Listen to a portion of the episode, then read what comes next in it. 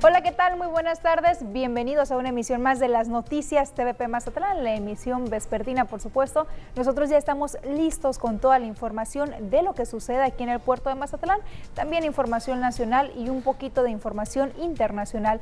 Lo invitamos para que nos siga a través de nuestras redes sociales. Nos encuentra en el Facebook como Las Noticias TVP Mazatlán o también puede ingresar a nuestro sitio web tvpacifico.mx, donde podrá encontrar la transmisión completamente en vivo, las repeticiones y por supuesto todas las noticias que se transmiten en este espacio informativo y algunas otras más. Por lo pronto lo invitamos para ver un avance de lo que tenemos para esta tarde. Omar Lizárraga, muy buenas tardes, ¿qué tendremos?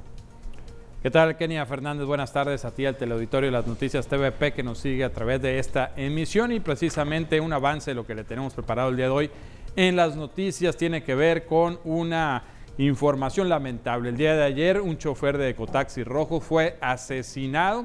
Esto fue por la noche, le tendremos todos los detalles también en otra información. El Ayuntamiento de Mazatlán, la autoridad municipal, declara que han detectado que algunos elementos de la policía han incurrido en actos de huachicol. Están ordeñando algunas patrullas y se procederá en su contra. Esto y más hoy aquí en las noticias.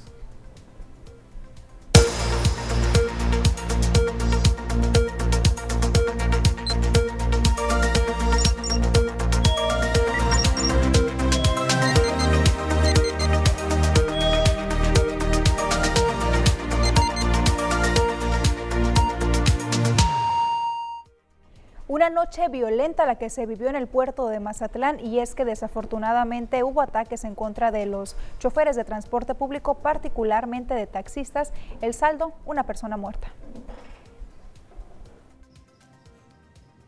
Un chofer de Cotaxis Rojos fue asesinado este lunes por la noche por un sujeto que presuntamente intentó asaltarlo y que al tratar de huir fue detenido al chocar la unidad del transporte público. Los hechos se dieron como a las 9.40 de la noche. Se presume que el presunto asesino abordó la unidad por la zona dorada y fue cuando le quitó la vida al chofer con un arma blanca. Acto seguido, lo pasó al asiento trasero y trató de huir al percatarse que el taxista alcanzó a dar aviso a sus compañeros. Avanzó hasta el fraccionamiento Playa Sur, terminando su viaje en un choque por alcance contra un auto a la altura de la calle Carnaval y Avenida Miguel Alemán justo frente a elementos de seguridad pública que procedieron a su detención al verlo en estado inconveniente y lleno de sangre.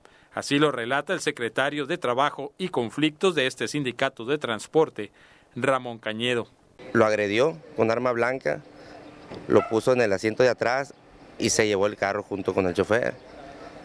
Eh, tuvo un accidente, le pega por alcance a un quilla blanco, y ahí estaban los elementos de seguridad pública, ahí lo detuvieron, todavía traía el arma blanca en la mano y pues tenía todo lleno de sangre. Pues el chofer tenía 30 años aquí con nosotros, una persona no se metía en problemas. Se presume que lo levantó del lado de acá del casino de la zona dorada, pero nada más es la información que tenemos. Esa misma noche, pero en la zona norte de la ciudad por el ejido del Venadillo.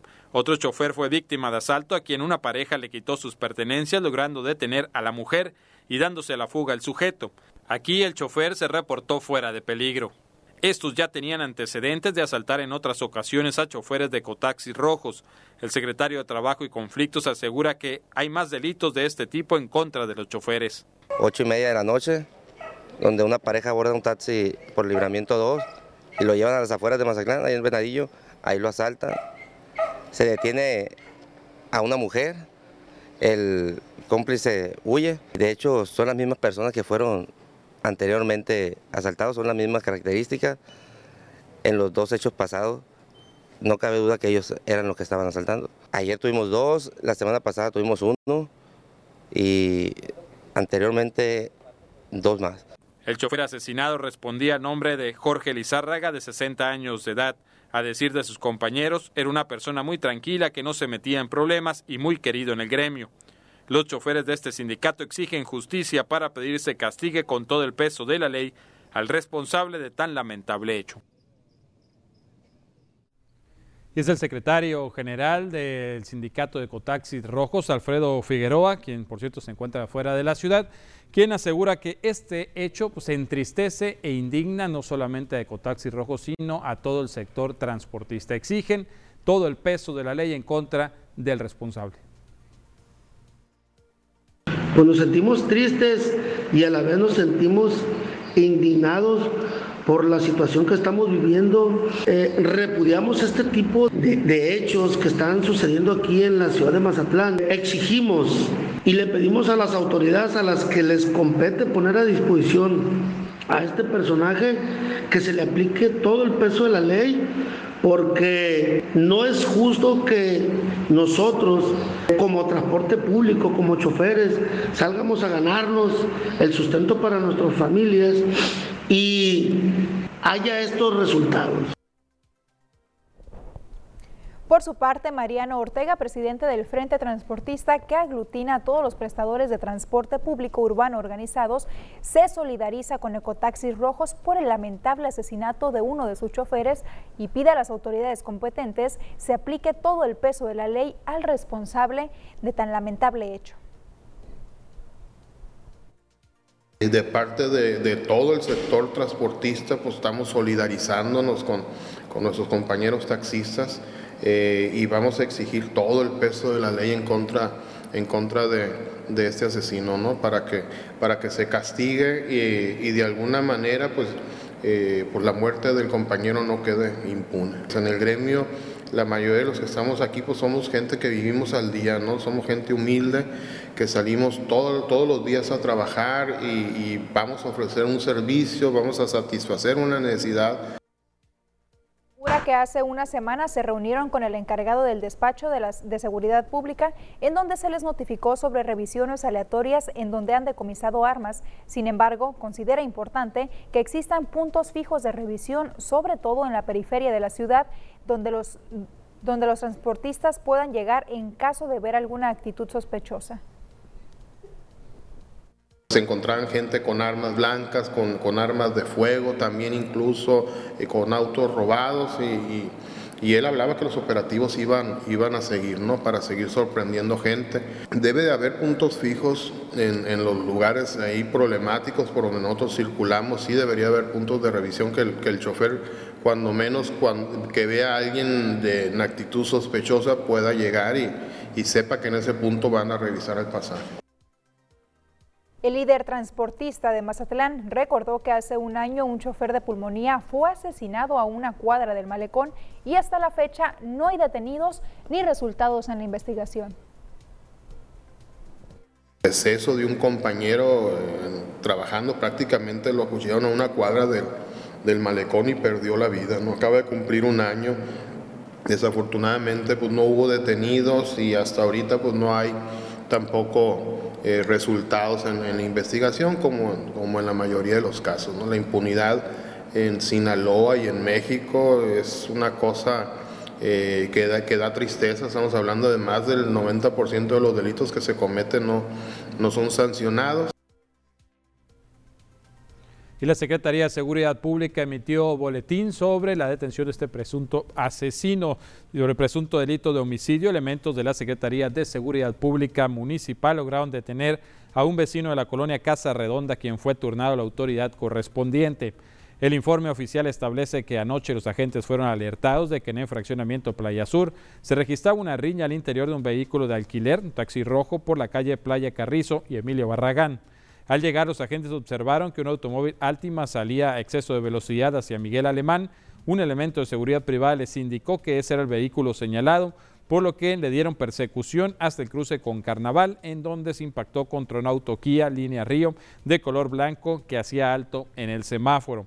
Los policías municipales abordaron a quien iba al volante, se identificó como Alonso Daniel, de 28 años de edad. En el asiento trasero de la unidad localizaron a un hombre con manchas de sangre que minutos después paramédicos de protección civil confirmaron que no contaba ya con signos vitales. El hoy detenido dijo haber tenido con él una discusión por dinero, por lo que fue remitido a la autoridad correspondiente para que defina su situación legal. Y se tiene el reporte de parte de la seguridad privada del fraccionamiento Playa Sur que previo al asesinato de ese taxista, bueno, hubo una riña entre el taxista y el presunto agresor. Quien confirma esa información es el encargado del despacho de la Secretaría de Seguridad Pública, Simón Malpica Hernández.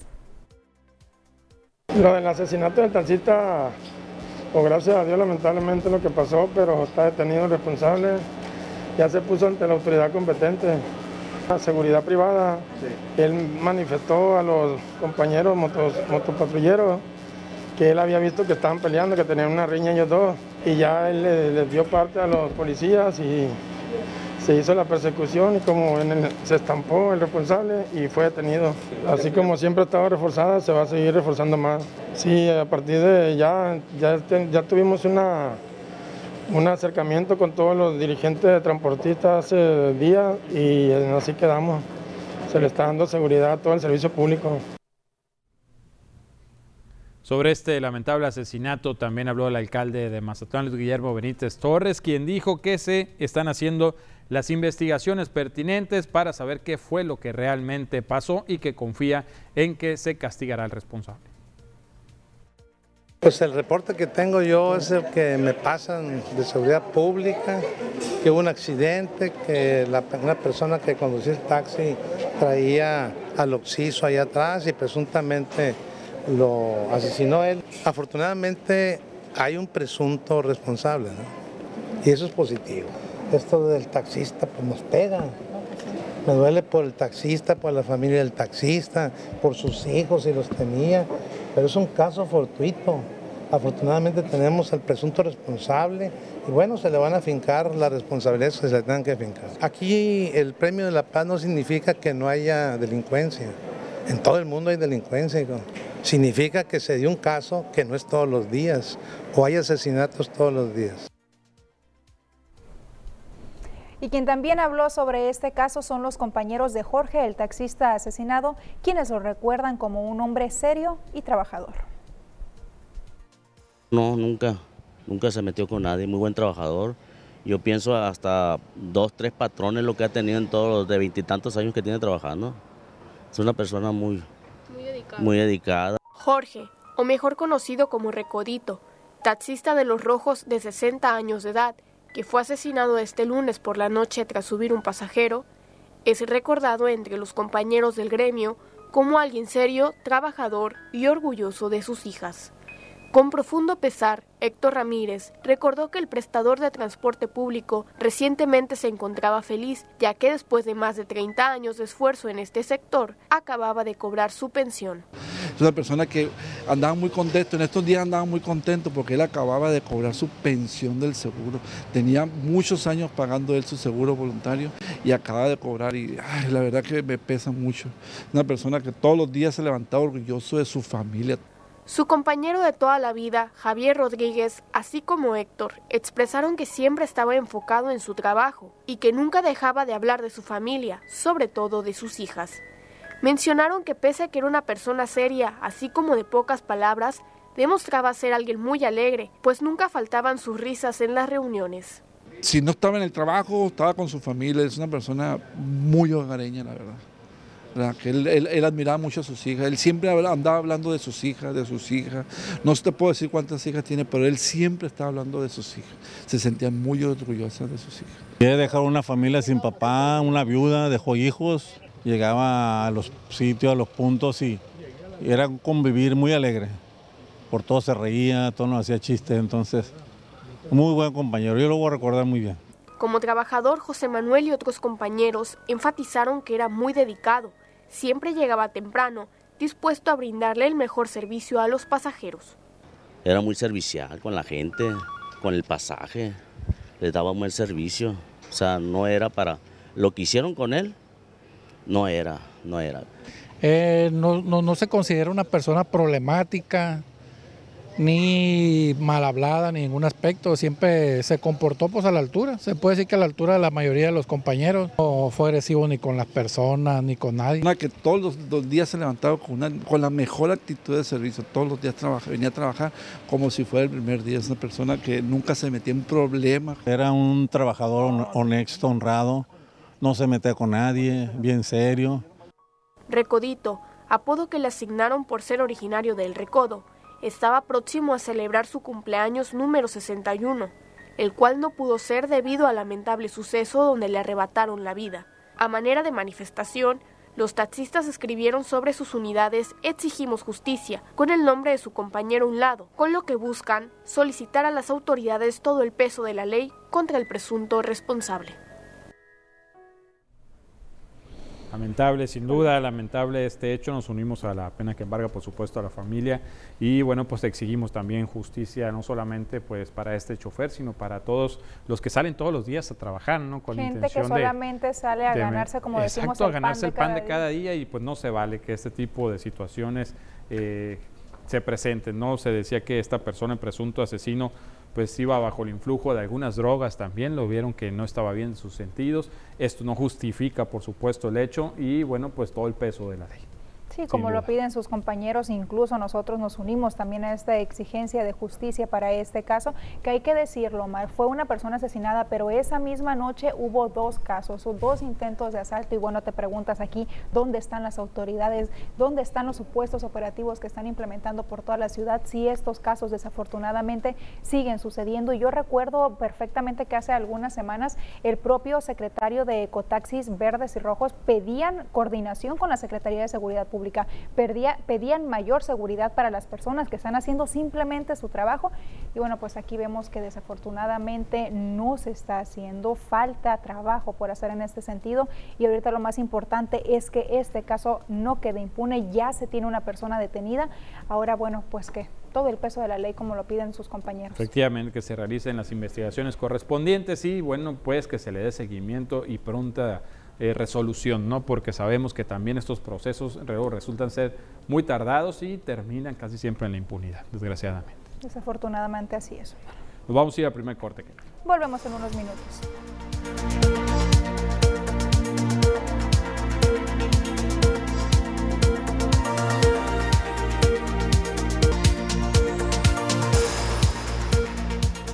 Estamos de regreso con más aquí en las noticias y es momento de darle lectura a todos los mensajes que usted nos hace llegar a través de nuestra vía de WhatsApp. Le recuerdo el número este que está en su pantalla 6692 405644 para que nos agregue a sus contactos o de igual forma puede escanear nuestro código QR y enviarnos sus mensajes. Omar, ya tenemos algunos hoy. Efectivamente, vamos a iniciar con los primeros del día de hoy. Muchas gracias por comunicarse con nosotros. Nos dicen buenas tardes.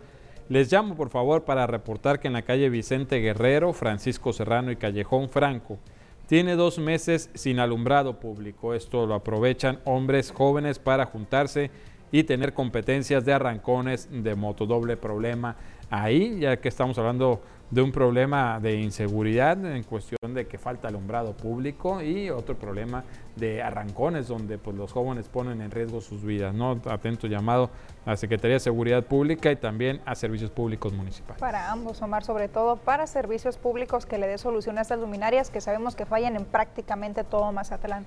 También nos dicen, siempre veo quejas de carros mal estacionados y uno cuando lo pone mal estacionado antes de la hora ya te dejan la hoja rosa con su respectiva multa pues qué bueno que se estén multando a los que están mal estacionados. Discúlpenme si le tocó, quiere decir que están haciendo su trabajo las autoridades, pero qué mal que no se aparejo y que no multen a todos los que hemos estado denunciando públicamente. Atento llamado también a Tránsito Municipal, pues para que refuercen estas acciones. ¿no?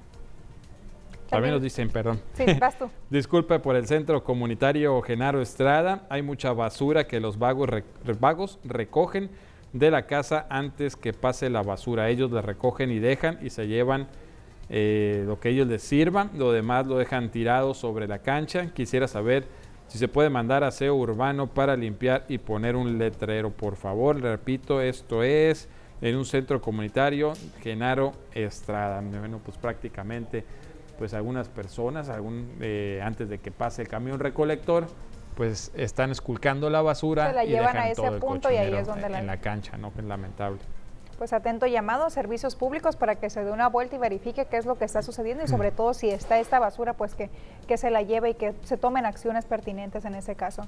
También nos dicen, buen día, el Comité de Obras y Vecinos del Fraccionamiento Jacarandas. Tenemos meses reportando la limpieza de canales. Es un tiradero de basura, colchones, tierra, animales muertos. Eso es a la altura del arroyo con Rigodanza, así también a la altura de la lechera que servirán de tapones e inundaciones para nuestra colonia. Ayuda, por favor, y nos envíen estas fotografías para constatar la situación y darnos cuenta de la cantidad de basura que se ubica en esa zona. Repito, es por la calle Rigodanza y también nos hacen llegar esta fotografía del canal donde hay basura, que sí, es urgente que se vaya a limpiar, sobre todo en esta temporada, pero también aquí es importante que la gente que habita en esa zona o incluso en zonas aledañas pues pongan de su parte, Omar, que pongan su granito de arena no tirando esa basura, porque ya lo hemos repetido en infinidad de ocasiones, el problema se debe precisamente a nosotros los ciudadanos que no, que no hacemos caso. Sí, lamentable. Eh, y también eh, más lamentable aún que a veces no son ni los mismos vecinos del lugar, sino que otras personas que vienen de, otras partes, que traen la basura ahí en sus vehículos, ven y aprovechan este tipo de situaciones donde ven que se está acumulando basura y la tiran, aunque sea en la vía pública, en canales pluviales, y pues no se vale porque esto representa un problema, ¿no? Un problema que se puede eh, recrudecer con las lluvias, ya que pues significa taponamientos e inundaciones. También nos dicen, perdimos, no, pedimos el favor, está mal escrito, el favor que manden tránsito a un vecino de la, del Alarcón, Brisas, tiene varios carros que nos quita espacios, es un cochinero de aceite, esto eh, que tira en la calle Cedro, número 5217 Brisas, así dice. Este atento llamado, pues para tránsito municipal, imagino, ecología en su caso. Ecología quizá pudiera Porque están tirando también. aceite también, calle Cedro, 5217. Que se están adueñando de todos los espacios, Omar. Eh, nos dicen, este es un, un, cruce muy amplio y los peatones no podemos cruzar en ningún cambio de luz del semáforo, pues los autos inmediatamente arrancan. Es en el cruce de Carretera Internacional al Norte y de Libramiento Oscar Pérez Escobosa. Tiene razón este usuario.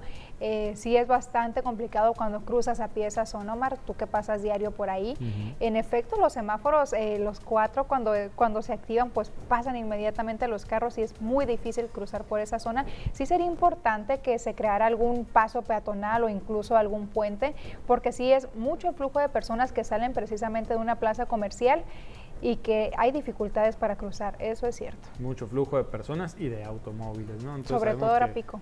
Sí, en la hora pico, imagínate, ahí se hace un embotellamiento y bueno, pues todo uno está desesperado por salir, por pasar, en cuanto se pone en verde, pues vámonos, todos los carros que no, incluso eh, los que están formados en la fila no alcanzan a pasar en un semáforo, se quedan varios todavía parados, se, se van acumulando, por eso siempre hay flujo de carros de todos los carriles sí. y pues es muy difícil, como bien dicen, cruzar la calle, esto resulta peligroso para los mismos peatones, así que pues a las autoridades competentes a ver qué se puede hacer al respecto, fíjate que es buena idea eso de los Sí, porque además hay que recordar que, que, es carretera. Que es carretera, entonces sí. los vehículos transitan a altas velocidades, no es como, como en cualquier calle. Entonces sí sería importante, creo que es algo que no se ha tomado en cuenta, a pesar de que esta plaza tiene muchos años, sí sería importante algún paso peatonal o en su caso algún, algún puente. Efectivamente, ojalá, ojalá que, que las autoridades tomen eh, cartas ahí en el asunto y bueno, se les le vamos a comentar una solución pues para evitar pues, alguna tragedia, ¿no? Por supuesto. También nos dicen, ayer me tocó viajar a la ruta Sábalo Centro y Vean que no respetan el 85% de subir pasajes, se refieren al aforo permitido, esto ante la contingencia sanitaria. Estamos en la quinta ola de contagios, que si bien es cierto, pues no es, gracias a Dios, tan grave como otras en cuestiones de hospitalización y muertes, pues sigue siendo una, eh, un problema de salud que pues preocupa porque pues están los contagios, están a la orden del día y pues a las autoridades competentes, en este caso el nuevo delegado de Vialidad y Transporte, le hacemos la invitación pues para que ponga énfasis en regular el aforo en los transportes. Que hay que decirlo, Omar, primera, segunda, tercera, cuarta, quinta ola de contagios, este es un problema que nunca, a pesar del esfuerzo uh -huh. de todas las autoridades, nunca se ha podido controlar esta situación de los aforos, que los camioneros pues simplemente suben más pasaje del permitido. Sí se han multado a algunos cuando los detectan, pero en su gran mayoría estoy segura que los camiones van con más del 85%, porque me ha tocado verlos, vas transitando, volteas a un camión y ves la gente parada, uh -huh. ves asientos completamente llenos. Sí, ¿no? Y obviamente pues eh, no está permitido superar el en aforo. Teoría. Y en teoría, pero pues ya vemos que sí, sí lo hacen, ¿no? Así que pues ojalá Vialidad y Transportes le compete la sanción, sancionar a estos choferes. Eh, ojalá que se refuercen los operativos ahora que, que estamos estrenando delegado, delegado, mira. Efectivamente, bueno, pues, eh, estaremos dándole seguimiento a este y todas sus denuncias ciudadanas. Muchas gracias de nuevo por seguirse comunicando con nosotros. Le agradecemos como siempre y le pedimos que de favor, si es posible, nos haga llegar imágenes, videos, porque pues esto es importante, ¿no? Que las autoridades vean la situación y puedan dar una respuesta. Que constaten, Omar, que vean que no son cosas que nosotros inventamos, son cosas que usted nos hace llegar todos los días. Con esto nos vamos a anuncios comerciales, volvemos en unos minutos.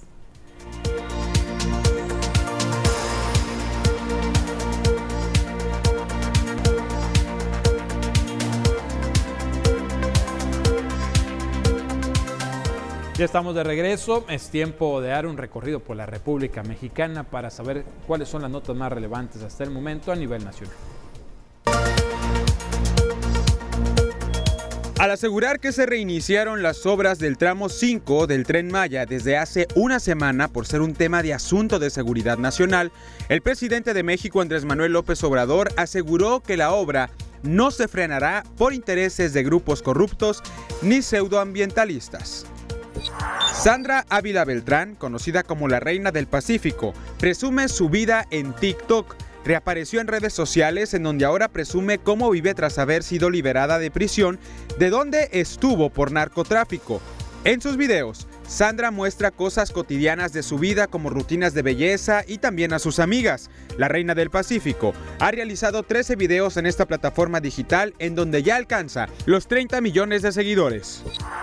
El presidente Andrés Manuel López Obrador dijo que investigan al juez Juan Pablo Gómez Fierro, quien otorgó una suspensión a la empresa Iberdrola por no pagar 10 mil millones de pesos, pues presumen que hubo falsificación de documentos según el mandatario federal. Desde el 2020 a la fecha, células del cártel de Sinaloa identificadas con Ismael El Mayo Zambada y Ovidio El Ratón Guzmán, hijo de Joaquín El Chapo Guzmán, así como Rafael Caro Quintero, pelean el territorio de la Ciudad de México no solo para actividades financieras o de trasiego de droga, sino para distribución y venta, principalmente de cocaína. Y precisamente aquí en nuestro, país asegura Andrés Manuel López Obrador que hay entre 20 y 25 millones de personas que son sus adversarios. El presidente de México dijo que en su conferencia mañanera le ayuda mucho porque todos están pendientes, tanto sus simpatizantes como sus opositores la miran y destacó que en la conferencia de este lunes habló de Felipe Calderón y ya estaba respondiendo. Enfatizó que es muy interesante lo que pasa sobre esta situación. Siempre hablo de que son como 20, 25 millones de personas en el país que tienen un pensamiento conservador, que son nuestros adversarios, no nuestros enemigos, porque no tenemos enemigos, ni queremos tenerlos, pero es muchísima gente. De todas formas se va avanzando porque es más la gente, mucho más la gente que apoya. Y el presidente del Partido Movimiento Ciudadano en Sinaloa, Sergio Torres Félix, criticó al gobierno de Andrés Manuel López Obrador y el partido que representa, pues asegura que no están cumpliendo con las promesas hechas a la población para mejorar al país. El líder del Movimiento Ciudadano en la entidad señala que el Ejecutivo Federal miente todos los días en su conferencia mañanera y está siendo omiso a los problemas que preocupan a los más necesitados. Sergio Torres lanza un llamado al gobierno federal para que ponga atención en el tema de la canasta básica que se ha venido en aumento con todos sus productos, que le bajen a los huevos, al aguacate, a los recibos de agua, de energía eléctrica, citó como ejemplo, al mismo tiempo que criticaba que Andrés Manuel López Obrador y sus seguidores estén ya en campaña política con miras a la próxima elección del 2024. Pedimos que le bajen a los huevos Comer aguacate en México es un lujo. Y ni para qué decirle a cómo llegan los recibos del agua, de la luz.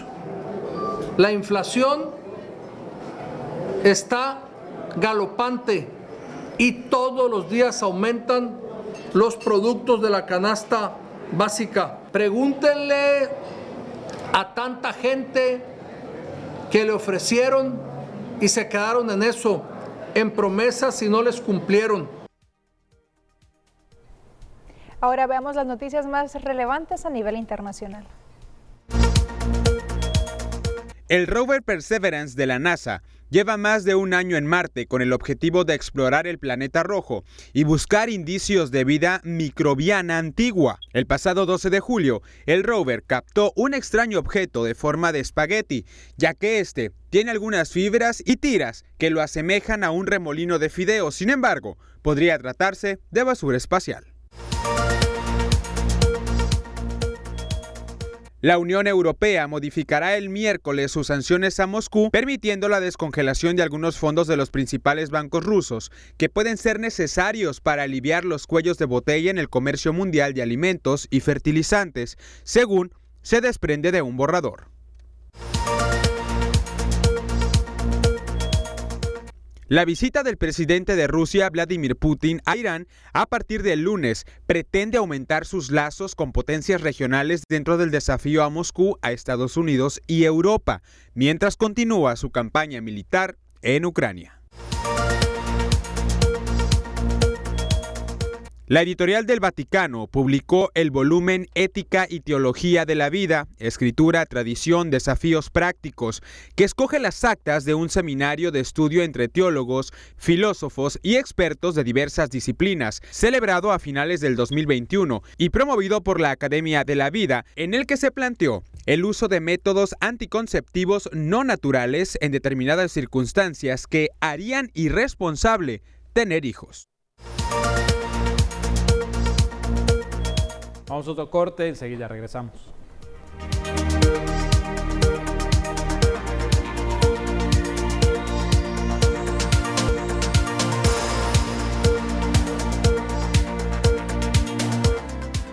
Ya estamos de regreso, gracias por seguir con nosotros. Mire, tras reclamos de algunos médicos y su petición de suspender el servicio social comunitario en zonas consideradas inseguras, el secretario de Salud en México dijo que no es oportuno, no es aconsejable suspender el servicio social comunitario de los médicos pasantes.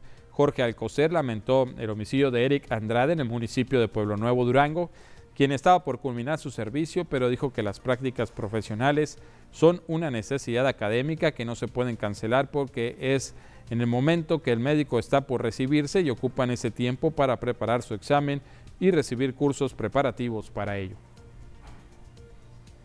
embargo, pues se revisan las condiciones de seguridad y desde luego no podemos, igual que con los especialistas, igual con los médicos generales, dejar a un lado los sitios que no tengan más lejanos o que tengan condiciones no del todo seguras. Esto del todo seguras pues está igual de vigilado y de atendido y desde luego eh, es eh, responsabilidad del gobierno. Y el próximo jueves 21 de julio se volverán a abrir de forma permanente la convocatoria para médicos especialistas, esto ante las plazas vacantes que hay y se requiere que se ocupen en el país. El director general del Instituto Mexicano del Seguro Social, Zoe Robledo, dijo que las nuevas medidas serán que el primero en registrarse en la convocatoria será el mismo que inicie su contratación. El segundo mecanismo que se implementará en la convocatoria y que se pondrá mucho énfasis es en ocupar las vacantes en comunidades de difícil acceso. Más de 2.500 plazas que ya se contrataron, algunas sí están en esos lugares, pero la gran mayoría siguen estando en centros urbanos grandes y en las ciudades, así lo señaló Zoe Robledo. Destacó que ya se contrató a 2.621 médicos, esto es un avance del 18% del total de las vacantes que se presentaron, que son 14.000. Falta el 82% de médicos especialistas. 8% para el IMSS. De las 128 eh, médicos postulados para IMSS Bienestar, los 128 se lograron contratar. Eh, el 40% en el caso del ISTE, 30, 15% en el caso de Pemex y 26% en el caso de la SINSAE. Y se está desacelerando la quinta ola de contagios COVID, así lo señaló el subsecretario de Salud en México, Hugo López Gatel dijo que los indicadores de la actividad epidémica muestran reducción o todavía no es que disminuya la cantidad de casos diarios o la cantidad de casos semanales cuando se comparan con las fechas y medidas previas la semana previa o el día previo, todavía no es eso. Pero si vemos que el aumento que se presenta día a día o semana con semana es ya menor al que se estaba presentando en los 14 semanas anteriores, así lo dijo el funcionario señaló que la ocupación hospitalaria es de 18% en camas generales y 5% con ventilador. Se registran 33 defunciones diarias por COVID. En la segunda ola eran 1.900 defunciones por día, siendo un comparativo. De las personas fallecidas en esta ola, el 70% no estaban vacunadas y 69% eran adultos mayores. De ahí la importancia de la vacunación, ya que reduce las probabilidades de morir. Podemos ver del lado izquierdo personas sin vacunar, 70%, 7 de cada 10.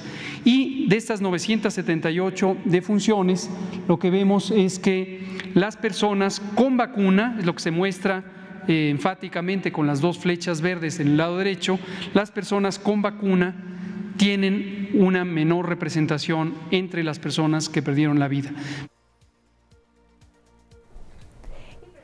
Después de escuchar las declaraciones del secretario de Salud a nivel federal, vamos a conocer las cifras que nos comparten precisamente las autoridades respecto a los casos de COVID en esta lo que se llama pues la quinta ola de contagios. Casos confirmados en nuestro país 6.454.263. Fallecidos el número es de 326.523, mientras que los casos activos, las personas que en estos momentos padecen COVID-19 en todo el país de México es de 211.000 personas que están contagiadas de COVID-19. En Sinaloa, ¿cuáles son las cifras que nos comparten las autoridades? Bueno, nos indican que hay casos confirmados 157.345 en estos más de dos años de pandemia. Sinaloenses que han perdido la vida a causa del COVID hay 9.914 en la última semana, afortunadamente, no hubo ninguna persona fallecida a causa de COVID-19, según la información de las autoridades. Nuevos casos que se tienen registrados en esta última semana, 312 en todo el estado de Sinaloa. Y en cada uno de los municipios, ¿cuántos casos hay? Eh, a nivel Sinaloa tenemos 8.452 casos activos, las personas que en estos momentos padecen COVID. En Ahome hay 885, Guasave tiene 851, Salvador Alvarado tiene 169, Culiacán como siempre está en primer lugar tiene 4.909 casos activos de COVID-19, mientras que Mazatlán tiene 1.203 casos activos. Repito, Mazatlán, 1.203 casos activos de COVID-19 en estos momentos. El resto de los municipios, afortunadamente, se mantienen con menos de 100 casos cada uno, incluso algunos menos de 10 casos activos por municipio. Y precisamente hablando de COVID-19, ya tenemos nueva información sobre la vacunación. Omar Lizarraga. Efectivamente, la vacunación contra el COVID-19 en Sinaloa continúa y se amplían los macrocentros con la finalidad de tener una mayor cobertura para las personas de 18 a 60 años. Se está aplicando la dosis de Cancino, primera, tercera y dosis adicional en los siguientes módulos. Ponga atención, el Hospital General de Zona número 3, que es conocido como el Seguro Viejo, también en la Unidad de Medicina Familiar 56, que es conocido como el Seguro Nuevo, y en el Hospital 45 el Seguro Social, que está ubicado en Prados del Sol. También en Gran Plaza se activará el módulo vehicular del 23 de julio de 8 de la mañana a 2 de la tarde. Para las personas de 12 a 17 años, adolescentes, se está aplicando la dosis de Pfizer de 18 al 22 de julio, de 8 de la mañana a 2 de la tarde, en los mismos hospitales Seguro Viejo, Nuevo y Prados del Sol.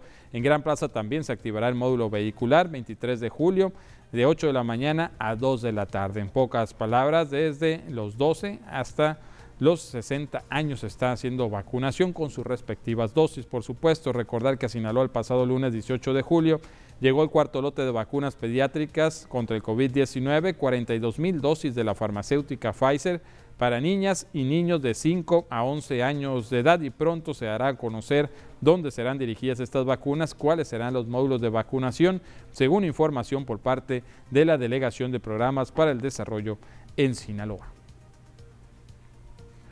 Tenemos otro corte, Kenia. Volvemos en unos minutos.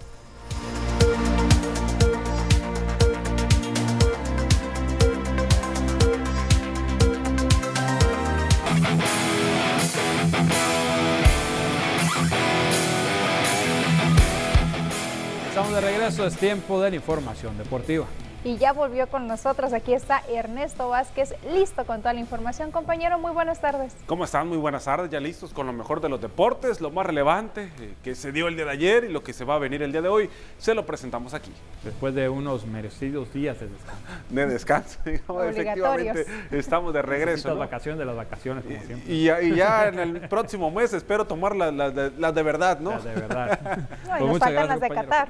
Sí, adelante con la información. Muchas gracias. Vamos a adentrarnos con lo que pasó el día de ayer allá en la Bella Irosa, en Pachuca, porque el equipo de Mazatlán FC pues cerraba la jornada 3 del fútbol mexicano en este torneo de apertura de la Liga MX. Partido del equipo mazatleco complicado, ¿no? Si en casa, dos partidos como local no pudieron sumar victorias, pues de visita se vislumbraba más complicado y no fue así.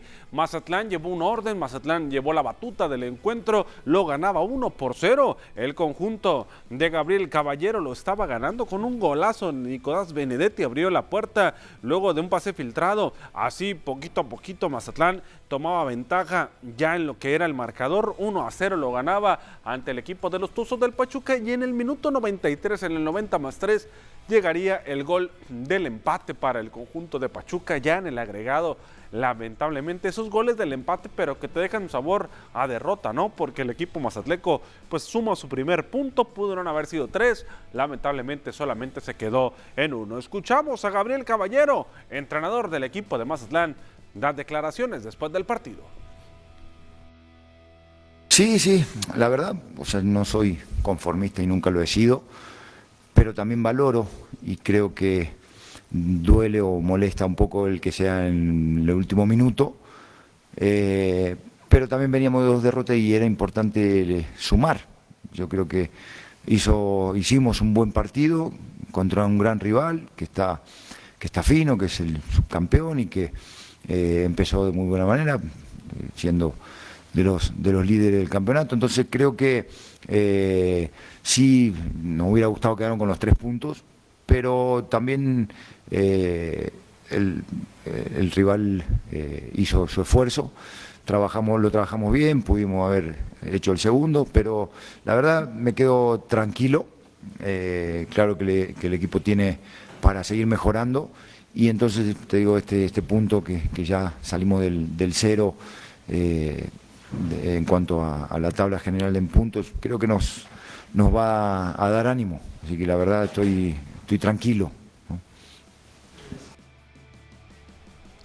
Vámonos ahora con información del béisbol y el espectáculo que se está dando en el béisbol de las grandes ligas porque pues arrancó una de las fiestas más importantes. El dominicano Juan Soto acudió al derby de jonrones en el Dodger Stadium y se mostró su gran poder con el madero. Soto ganó el derby por primera vez el lunes por la noche superando 19-18 al novato Julio Rodríguez de los Marineros de Seattle. En la final, Soto de 23 años pegó 53 cuadrangulares en total venciendo a cada uno de sus tres rivales por un jonrón en el espectáculo de media temporada. Estaba concentrado en el del plato, pasar antes de la hora y responder para así llevarse el título de cuadrangulares. El cuadrangular más largo de Soto de la noche recorrió 143 metros, 471 pies y consiguió el de la victoria de 126 metros cuando aún quedaban 20 segundos adicionales. Juan Soto, el campeón del derby de cuadrangulares del béisbol de las grandes ligas. Vámonos con lo que se va a vivir el día de hoy en Dodger Stadium,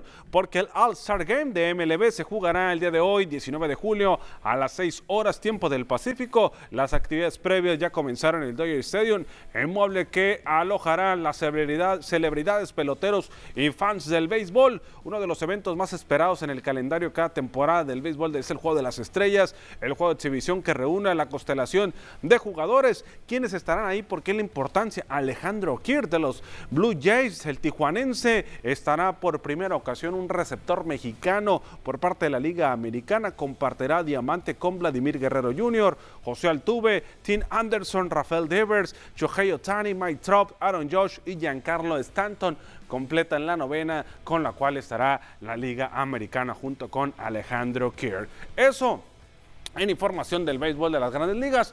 Vámonos ahora con lo que pasó en el béisbol de la Liga Burócrata porque se llevaron a cabo las finales del playoff este fin de semana con actividad en donde el equipo de auditoría SAT con un triple de Rafael Carmona, el cual traería a la registradora Sergio Camacho, poniendo el resultado parcial 1 por 0. Parecía que salía con la victoria. Al final de cuentas, el conjunto de IDMATS consiguió el resultado, dándole una ventaja importante y así meterse en la pelea al equipo de IDMATS, que ahora es el campeón 7 por 5 ganó del playoff, el campeón del playoff en la final del playoff y ahora enfrentará al equipo de auditoría SAT en la final, el campeón del playoff contra el campeón del rol regular. Este fin de semana se estaría llevando a cabo. Escuchamos a Daniel Rodríguez y Ramiro Gutiérrez por parte de Elite Más y ahorita seguimos comentando. Así es, muy contentos con el resultado del equipo. Al final se dio el esfuerzo, el entrenamiento, Así es, la verdad un encuentro muy, muy reñido. La verdad íbamos abajo en el marcador. Digo, al final el esfuerzo del equipo se empezó a lo que llamamos nosotros al béisbol. Este, se empezaron a hacer jugadas, al final dimos el empate y en la última entrada, bueno, se dio el resultado, vino el batazo y los dejamos en el campo. La clave fue nunca dejarnos, siempre estar ahí, estar ahí. Definitivamente nunca nos caímos, ellos siempre fueron arriba en el marcador, solamente en una ocasión nos fuimos una carrera de arriba, pero luego, luego ellos remontaron. Entonces yo considero que la clave fue el corazón que entregó todo el equipo. Efectivamente, el, el muchacho pichó de maravilla y, el, y el, los jugadores entregaron, a, a, entregaron todo en la, en a la hora del juego. Es jugar de la misma forma, con el corazón y, siempre para adelante, nunca caernos ante, ante los rallies del otro equipo y seguir adelante. Ahí están los picudos de Elite Más. Le decía el resultado, terminó 7 a 5 la victoria de Elite Más, 7 a 5 ante Auditoría SAT. La victoria fue para Carlos González. Abel Cruz cargó con la derrota. La final de la categoría B, el triunfo se lo llevó Coordinación Sindical 27 7 a 6 ante Cente Joven sección 27 Carpintería Lizárraga. Terminó el partido. Eso en la final del playoff en la categoría B. ¿Cómo van a quedar ahora los partidos para este fin de semana? Se estarían desarrollando de la siguiente forma. Ya en la final, el campeón del playoff contra el del rol regular, Auditoría SAT contra Elite Más en el Club Polluelos en el campo 1 y en la categoría B, Cente sección eh, 50 eh, estaría enfrentando a Coordinación Sindical en el Club Sarabia. Esto será el sábado a las 10 de la mañana, los partidos que se estarían llevando a cabo ahora sí, la final, la final de la Liga de Béisbol Burócrata. Ahí está la información deportiva, lo más relevante hasta el momento se lo presentamos aquí en este espacio de las noticias. Compañeros, los deportes ayer perdió, el, bueno, ayer empató el equipo de Mazatlán, rescató un puntito apenas en lo que va el torneo. Pues por lo menos ya no perdió. Por lo menos ya no perdió y además jugó muy bien, Omar. ¿eh? Eugenia, la, la, verdad me gustó cómo jugó el equipo de Mazatlán. Parecía que sacaba los tres puntos, al final les empataron en compensación. Muy bien, pues muchas gracias por la información, compañero. ¿Tenemos, ¿Tenemos información? ¿La doy yo? Sí, adelante. Perfecto, yo los invito a ver una cápsula a continuación. Quédese con nosotros. Mazatún, más como tú, presenta. Tú eres de las mías con ese sabor que le das a la vida. Tan auténtica y práctica. ¿A poco no? Y cuando damos lata, siempre es de la buena. A nosotras nos encanta dar lo mejor y así consentimos a la familia. Tú eres de las mías y yo soy más como tú. Mazatón cuando les toca ser anfitrionas en las reuniones con sus amigas de cada semana. Les cuento que me pasó hace unos días y tenía pocos ingredientes, pero me las ingenié para preparar unas papas bravas con unas latas de atún más atún y quedaron, qué cosa, súper deliciosas, porque la que sabe, sabe, ¿a poco no? Tanto que mis amigas me preguntaron que de dónde era la receta y les platiqué que la había encontrado en Facebook de Más Atún. Ahora ya sabes, cuando les toque ser anfitrionas, échenle un ojo a las redes sociales o página web de Atún Más Atún. Así que recuerda, Más Atún, más como tú.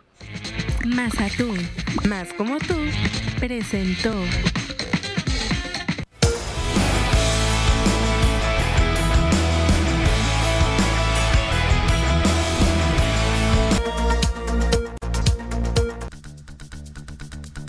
Hola, ¿qué tal y buenas tardes? Gracias por seguir acompañándonos en este martes casi mitad de semana. Y antes de comenzar con el reporte meteorológico, yo les tengo una información.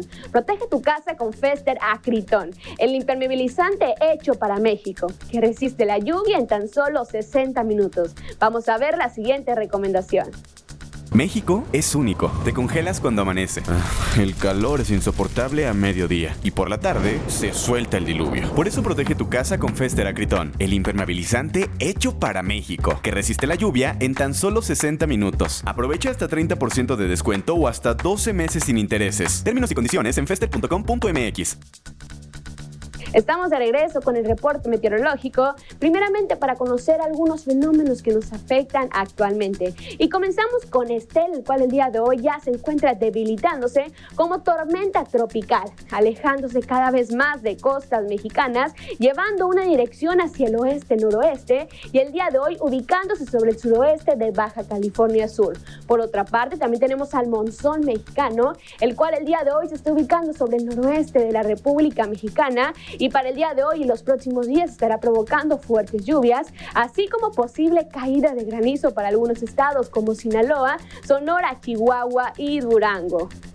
Nos vamos a conocer las temperaturas actuales en algunos puntos importantes del país y comenzamos, como siempre, en la frontera en Tijuana el día de hoy. Tenemos una condición de cielo soleada con 26 grados. En La Paz se mantiene mayormente nublado con 33 grados, Guadalajara con 25, Acapulco con 32 y en Ciudad de México se registran cielos mayormente nublados. Pasamos a conocer las temperaturas actuales aquí en nuestro estado, en Sinaloa, y qué tenemos para el resto de la semana. Comenzando en el puerto de Mazatlán, actualmente se mantiene despejado, al igual que miércoles y jueves. La máxima que llega hasta los 34 grados centígrados para Mazatlán. Y en el sector de Culiacán actualmente se mantiene despejado con 35 grados. Igual tenemos condición de cielo para miércoles y jueves despejada, pero ya el día viernes y sábado tenemos precipitaciones para Culiacán. La máxima calurosa que llega hasta los 39 grados para el día jueves. Esto para el sector de la capital de Sinaloa. En Guamúchil actualmente tenemos condición de cielo que se mantiene totalmente cerrada. Igual tenemos un fin de semana que se mantiene nublado, máximas que van a variar entre los 34 hasta llegar a los 40 grados para Guamúchil. En Guasave actualmente se mantiene con 31 grados y cielos mayormente nublados. Igual tenemos la misma condición de cielo para el día de mañana, pero ojo, la máxima que incrementa hasta llegar a los 38 grados centígrados en el sector de Guasave. Para finalizar en el sector de los mochis, aquí tenemos máximas que van a variar entre los 33 hasta llegar a los 37 grados centígrados y ojo porque el día viernes se prevén tormentas eléctricas en el sector de los mochis. Y antes de finalizar, yo les quiero recordar que hay que tomar sus precauciones porque tenemos sensaciones térmicas que llegan hasta los 40 grados centígrados en el noroeste de la República Mexicana, especialmente para el estado de Sonora, al igual que el estado de Sinaloa. Hasta aquí el reporte meteorológico. Espero que tengan una excelente tarde.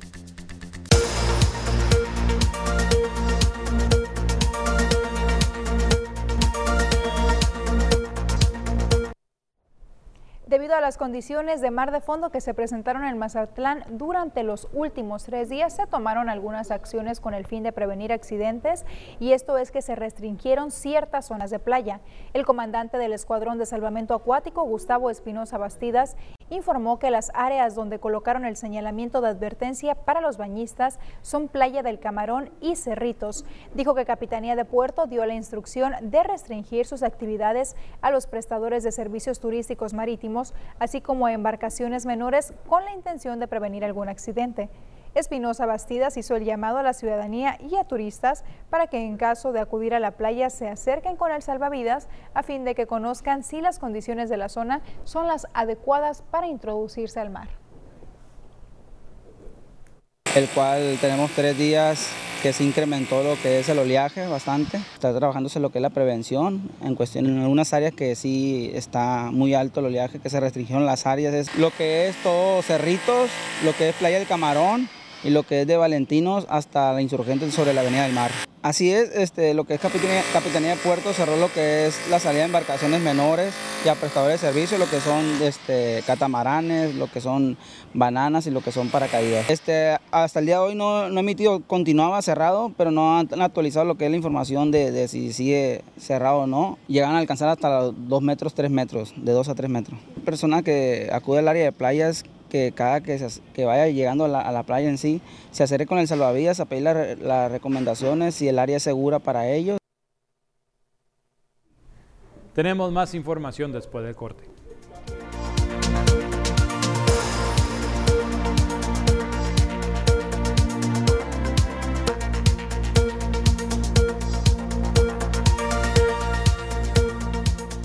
Hay una nueva situación o problemática que se ha detectado al interior de la Secretaría de Seguridad Pública. Se trata de policías que están ordeñando las patrullas. Estos son los detalles.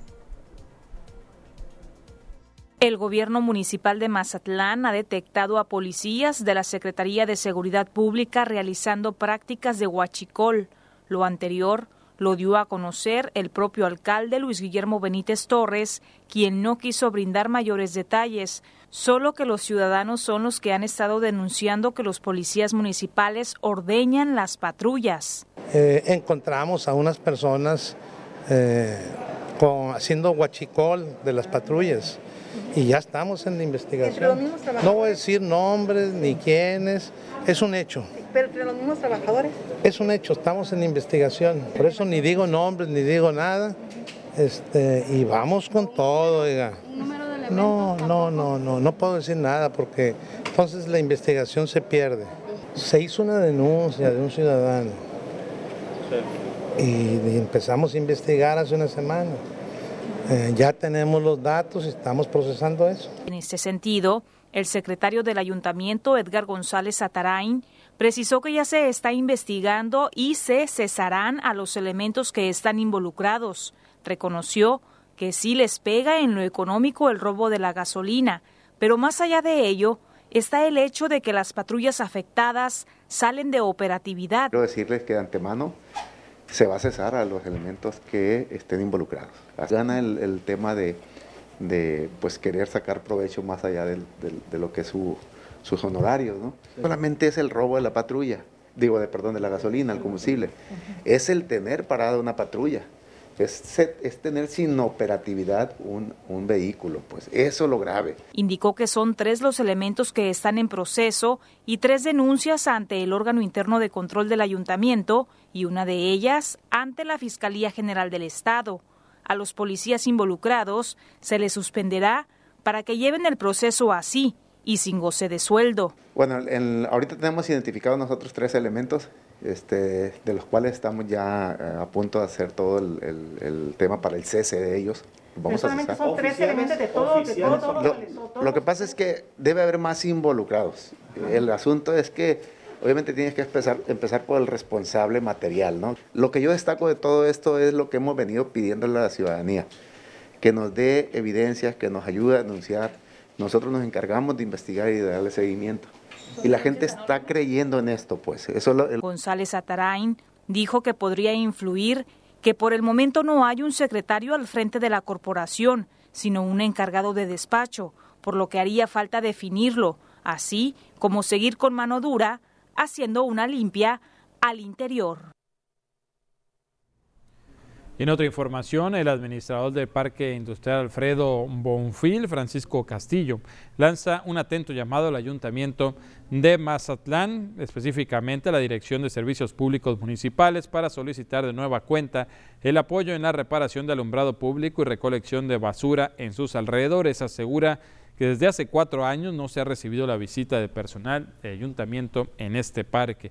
Adelantó que por medio de un convenio se ha logrado coordinar esfuerzos con la administración portuaria a manera de buscar tener estos espacios más limpios, pero falta el apoyo municipal.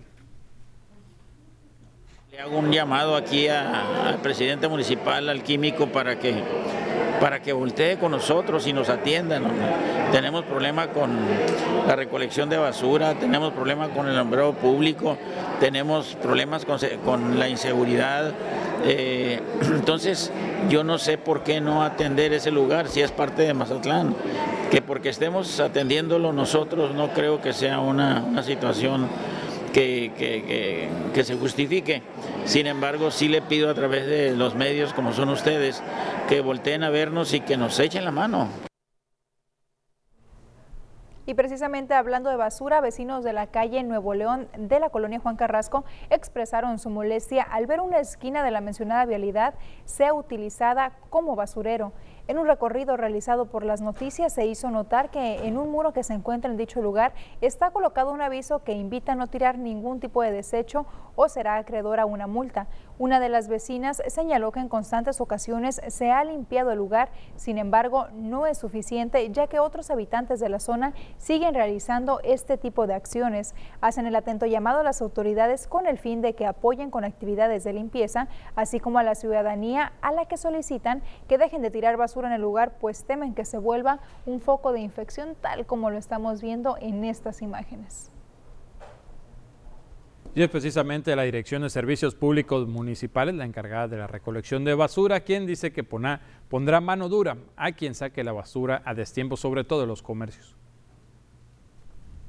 La Dirección de Servicios Públicos Municipales pondrá mano dura a los negocios que saquen la basura a destiempo, principalmente en la zona del centro histórico y o las altas, que es donde se dan estas malas prácticas de forma reincidente, aseguró José David Ibarra Olmeda, director de la instancia en Mazatlán. Tras las lluvias registradas recientemente en el puerto, afuera de un conocido bar, se tuvo un problema con la basura que dejaron Aunado a ello, llegan los pepenadores y la dispersan. Algunos dos sí, la verdad que sí, muy reincidente. El problema ahorita queremos ver en la Machado porque es un problema que no podemos con ello, que a deshora. Si ellos cierran su negocio a las 2, 3 de la mañana, saquen su basura y dejen el contenedor, el camión llega en la mañana y se la lleva. Pero no, ¿qué pasa? Por flojera, X o Y, la sacan a las 12 que ya pasó el camión y que van y llenan los contenedores y tienen todo el día la basura ahí. Es problema de los, muchas veces los negocios no se quieren aplicar para empezar a multar negocios y vamos a ir con todo el rigor, sea quien sea. Aquí no hay excepciones, porque apenas así, porque no quieren entender. Porque vamos a pisar muchos intereses y a ver si no me golpean. El funcionario municipal anunció que se hará una campaña para concientizar a los establecimientos, sin importar quién sea el propietario, para que saquen la basura en el día y hora que les corresponde y se tiene que trabajar fuertemente en, el, servicio de recolección de basura en el centro histórico de Mazatlán.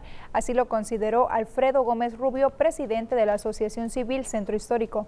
Cuando haya lluvias anunciadas, afirmó que los restauranteros del sector no sacan la basura. Lamentó que como parte del mantenimiento ya no se lavan los contenedores con hidrolavadora y pidió que haya más contenedores para la basura. Pues a mí, mira, nosotros lo que hacemos, cooperamos con un grupo de que cuando esté anunciada lluvia, la gente no deje afuera sus bolsas, porque esas bolsas se arrastran, se van hacia abajo a los colectores de la Roosevelt, tapan y se viene la inundación. Ahora, los restauranteros, pues hay como 70 restaurantes entre Olas Altas y Machado, y normalmente y sistemáticamente se lavaban esos botes con hidrolavadoras. No se ha venido haciendo eso, ahorita se hizo recientemente, precisamente estamos viendo ese tema con el municipio. Tenemos otro corte, enseguida regresamos.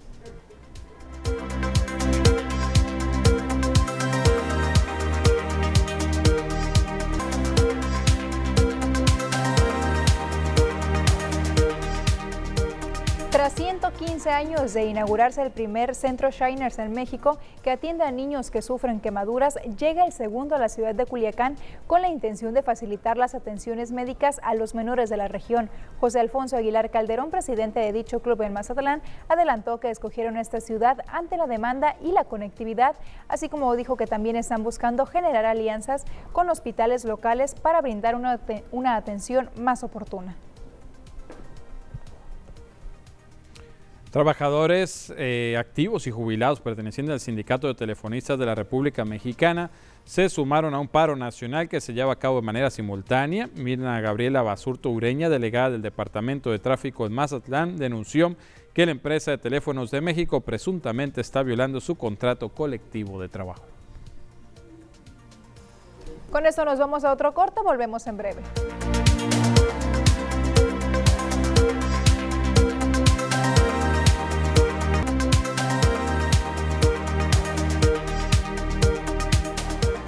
Diana Zambrano nos tiene preparada la siguiente información.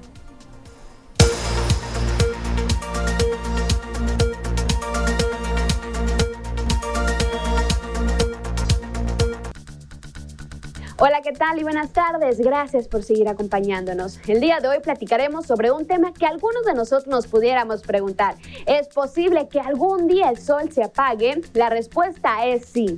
Científicos dicen que algún día la estrella que nos dio la vida agotará su combustible. Y es que una vez que el sol agote definitivamente sus reservas de hidrógeno, comenzará a fusionar átomos de helio. Y en este proceso se expandirá hasta alcanzar la órbita de la Tierra.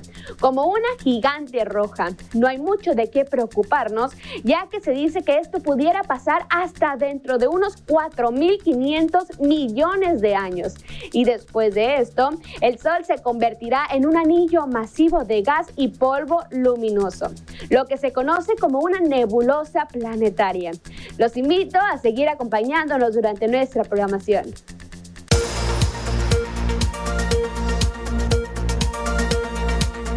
Con esto nos despedimos. Le agradecemos muchísimo su compañía y lo invitamos para que continúe viendo la programación de TVP. Mañana a la 1.30 una cita aquí en las noticias. Los dejamos con la camorra. Buena tarde.